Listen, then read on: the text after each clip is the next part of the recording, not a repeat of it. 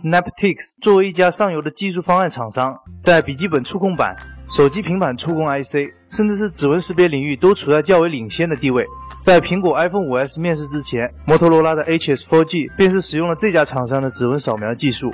包括现在的三星 Galaxy S5 也依然是这种滑动式的验证方式。不过事实证明，用户更愿意接受和 Touch ID 一样的按压式识别体验。而正是在这一种情况下，Snaptips 打算重回笔记本领域，着手在笔记本的触控板上整合自家的指纹识别方案。新方案的名字定为 Secure Pad，由一块四毫米乘十毫米的指纹识别传感器直接内置在触控板表面，可以从任意触控角度识别指纹。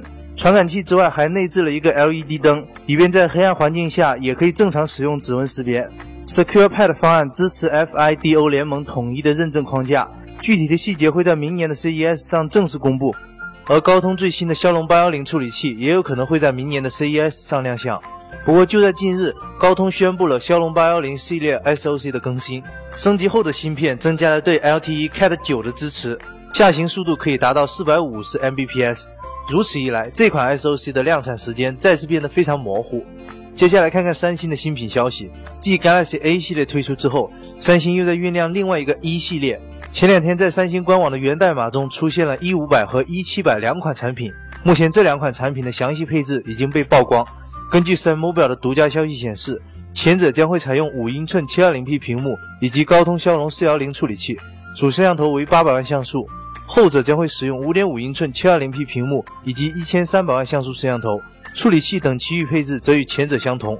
这两款手机的定位为中端级别，但在售价方面，相信不只是中端级别了。再来看看微软的消息，尽管他们今年已经展示了 Windows 10的开发者预览版，但面向消费者的版本需要等到明年才会亮相。微软今天正式发出了邀请函，宣布将在明年的一月二十一日召开新品发布会，预计内容将会与 Windows 十的消费者功能有关。至于新版 Windows 是否会完全免费，目前还不得而知。最后再来看看国内的消息。针对前两天印度下达的小米销售禁令的传闻，小米今天在印度官网发布了英文版的公开信，正式宣布在该国停售产品。而事情的来龙去脉是，爱立信表示小米公司拒绝为他们的技术支付合理的许可费用。随后，印度德里高等法院裁定小米侵犯了爱立信的专利，并下发了禁令，要求小米停止在印度销售和进口手机。最后，小米国际副总裁 Hugo Barra 在 Facebook 上更新了这封公开信。从另外一个角度来看，耍猴的为什么在印度吃不开呢？因为人家印度是耍蛇的嘛。